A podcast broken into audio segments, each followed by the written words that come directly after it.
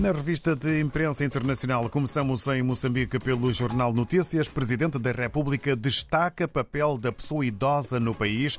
É o título com maior dimensão na capa eh, do eh, Jornal Notícias de Moçambique de hoje. Com direito a fotografia eh, sobre esta hidroelétrica, esta barragem.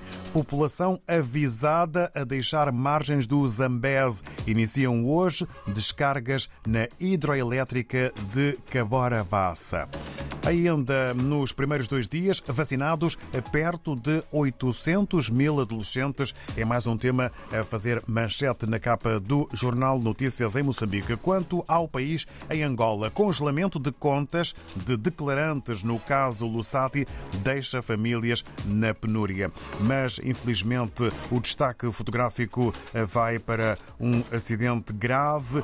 Acidente de viação mata oito pessoas no Balão Colombo, letras garrafais eh, para este eh, título eh, do jornal O País, que apresenta ainda a fotografia do Presidente da República, João Lourenço, que condenou ontem, numa declaração sobre a situação sociopolítica no Burkina Faso, o golpe de Estado e exorta os seus autores a facilitarem o trabalho das atuais autoridades de transição. Angola condena golpe de Estado no Burkina Faso, é também tema que está na capa do jornal O País em Angola com formato de título. Estamos a caminho de Cabo Verde, segundo a agência Infopress. Médica dentista defende aposta na literacia da saúde oral e melhoria na saúde pública em Cabo Verde. É um dos títulos avançados na imprensa cabo-verdiana pela agência Infopress, que é sobre os Cabo Verde Music Awards 2022 eh, titula Primavera de Dynamo brilha numa gala marcada por um apagão que infelizmente durou cerca de 30 minutos. Em São Tomé, eh, já lá vamos daqui a pouco, para já eh, destaque para hum, o eh, Democrata na Guiné-Bissau. Segundo o Congresso Ordinário, Madem elege oito vice-coordenadores e Jomav, presidente honorário, é um dos títulos para a publicação O Democrata na imprensa guineense. E há também em foco uma figura da semana. O Elket Bungue vence o prémio Novos Autores do Spalop. No Brasil e no jornal Globo, um só título depois da noite longa e de um fim de semana eh, com eh, domingo marcado por ato eleitoral. Apuração 48% vezes 43%. Disputa mais acirrada desde 1989 leva Lula e Bolsonaro ao segundo turno. Agora sim, no regresso à África, estamos na redação do Telanon, em São Tomé e Príncipe, com o Gil Vaz. Muito bom dia. Bom dia, David, e bom dia a todos os ouvintes da RDP África nesta segunda-feira em que São Tomé e Príncipe desperta com uma manhã eh, cheia de sol e tranquila e uma manhã ela ansiosa concernente aos resultados das eleições do último dia 25 de, de, setembro. Para dizer que neste momento em São Tomé e Príncipe o grande calor é a questão mesmo das eleições, mas o jornal Telenor nesta segunda-feira quebrou um bocado uh, este calor e trouxe como principal destaque uh, o protocolo que foi assinado entre a Academia de Futebol Feminino de São Tomé e Príncipe e o Grupo Desportivo Estoril Praia. É um protocolo uh, que visa, de certa forma, promover os valores do desporto, a responsabilidade social e também na troca de ideias e experiências envolvendo uh, jogadoras e treinadoras. Então decidimos uh, dar como uh, grande destaque nesta segunda-feira este protocolo que poderá assim abrir portas para o futebol feminino em São Tomé e Príncipe, entre essas duas instituições, uma São Tomense e a outra eh, portuguesa. Agora sim, entrando eh, neste calor das eleições, eh, ontem eh, domingo eh, tivemos uma, uma noite com duas situações eh, inéditas em São Tomé e Príncipe, que é a questão da vedação de todos os caminhos que dão acesso ao Tribunal Constitucional e também a vigília com velas na Praça da Independência.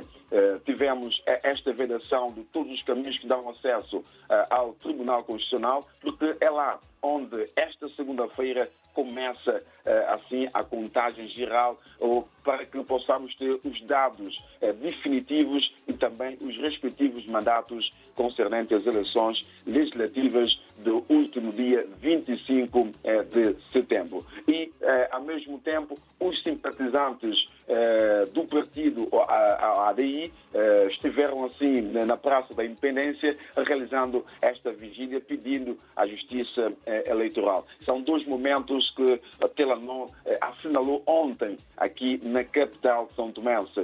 O primeiro momento, esta vedação de todos os caminhos que dão acesso ao Tribunal Constitucional e também a vigília na Praça da Independência. Também, eh, nesta segunda-feira, eh, damos destaque eh, à, à vinda a vinda do representante das Nações Unidas eh, para ajudar a desanuviar a tensão que neste momento paira em São Tomé e Príncipe, onde eh, Nações Unidas eh, quer assim contribuir eh, para que esta tensão eh, possa ser desanuviada o mais breve possível. Então, eh, António Guterres enviou o, o, seu representante, Abdou Abari, para São Tomé e Príncipe. Ele chegou no domingo à capital São Tomé e já foi, de certa forma, recebido pelo Presidente eh, da República, onde o mesmo é, frisou que São Tomé e Príncipe é, é, exemplo de governança democrática e de boa governação e de paz e torce para que São Tomé e Príncipe continue a, a ser este exemplo de democracia é, no continente africano. E é por isso que está cá em São Tomé e Príncipe para ajudar é, neste processo também é, que todos nós esperamos que possa terminar da melhor forma é, possível. Também, ainda nesta segunda-feira, os leitores poderão aqui ver no Telenor, eh, a resposta do presidente do partido MDFM-PL eh, ao, eh, aquilo que foi a acusação feita eh, pelo presidente do partido, o ADI. O partido, o, o, partido ADI, através do seu líder, Patrício Trovoada, denunciou e considerou de ser uma batota praticada pelo presidente do partido MDFM-UL, Miguel Gomes, e em resposta o Miguel Gomes também reagiu a esta acusação ou a esta denúncia do Patrício de Povoada. Então são uh, dos artigos que os leitores poderão encontrar uh, esta segunda-feira no jornal Telenor. Também para dizer que o líder do ADI, o Patrício Trovada deixou a capital neste final de semana, eh, está no exterior a instar assim os contactos internacionais também para encontrar, de certa forma, uma, eh, uma solução para a situação que paira neste momento em São Tomé e Príncipe. Então são os assuntos que os amantes, os seguidores do jornal Telanon poderão encontrar esta segunda-feira na manchete do nosso